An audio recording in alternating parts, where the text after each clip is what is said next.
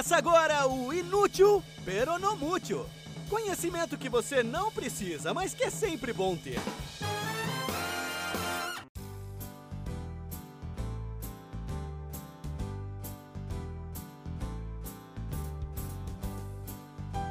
Olá, ociosos ouvintes! Bem-vindos a mais um episódio de Inútil Peronomútil.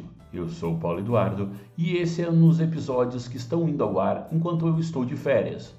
O conteúdo não é exatamente inédito. Ele traz um dos textos publicados na coluna Ociosa Segunda, que eu comecei a escrever no início da pandemia, que foi a semente para a criação do podcast. Por isso, é bem mais curto do que os episódios regulares. A Ociosa Segunda tinha exatamente o mesmo objetivo do podcast Inútil Peronomútil, oferecer informação aleatória de qualidade que pudesse enriquecer aqueles bate-papos na mesa de bar. O podcast volta aos episódios inéditos no dia 2 de fevereiro de 2022, com um episódio especial de aniversário de um ano do Inútil Peronomútil e várias novidades para o segundo ano, que agora fica mais estiloso chamar de segunda temporada. Enquanto isso, não deixe de seguir a página do Inútil Peronomútil no Facebook e o perfil no Instagram no arroba inútilpnm para mais informação aleatória de qualidade. Divirta-se com o episódio de hoje e espero vocês de novo por aqui no dia 2 de fevereiro. A pessoa mais rica que já viveu. Não, ele não é um gigante da tecnologia dos dias atuais. E a fortuna dele daria para comprar a Amazon, a Apple, o Facebook, o Google e mais algumas empresinhas de troco por aí. Como diz Alexandre Verzinazzi em Crash, uma breve história da economia, para algo ter valor, essa coisa precisa a. Ser escassa e B. Todo mundo querer. Imagine então você ser dono de algo extremamente escasso e que literalmente todo mundo, o planeta inteiro, quer, como por exemplo o ouro. Agora, imagina se além de ser o maior produtor mundial de ouro na época, você também fosse o maior produtor mundial de outra coisa que todo mundo queria, o sal.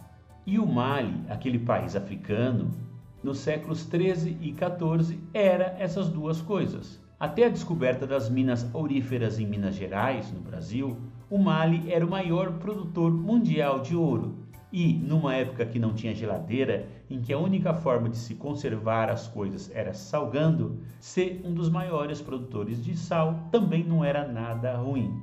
O ápice da riqueza foi o reinado do imperador Musa Keita I, ou Mansa Musa, que governou Mali entre 1280 e 1337.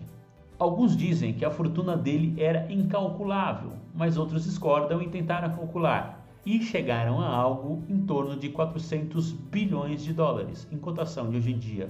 Ou seja, quase uns 4 Jeff Bezos, o dono da Amazon, que é o homem mais rico do mundo atualmente.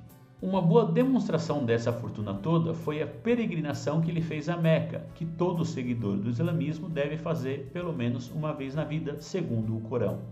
Durante a viagem, que durou alguns meses, ele e sua comitiva de milhares de pessoas, além de terem usado mais de 10 mil escravos como forma de pagamento de despesas, eles teriam esbanjado mais de uma tonelada de ouro, que, à época, assim como hoje, valia mais do que dinheiro.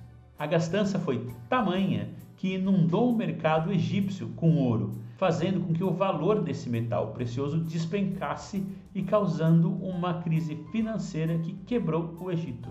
Foi por causa dessa abundância de ouro que, durante muitos anos, a prata era mais valiosa do que o ouro em regiões do Oriente Médio. Bom, e na ficção? Quem é o homem mais rico? A Forbes fazia uma lista dos personagens mais ricos da ficção, e o homem mais rico não era uma pessoa, era um pato, o tio Patinhas.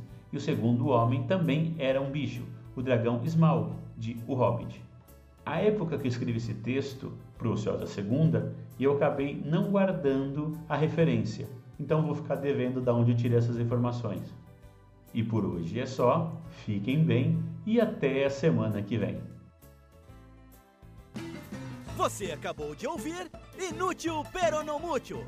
Informação aleatória de qualidade para enriquecer suas conversas na mesa do bar.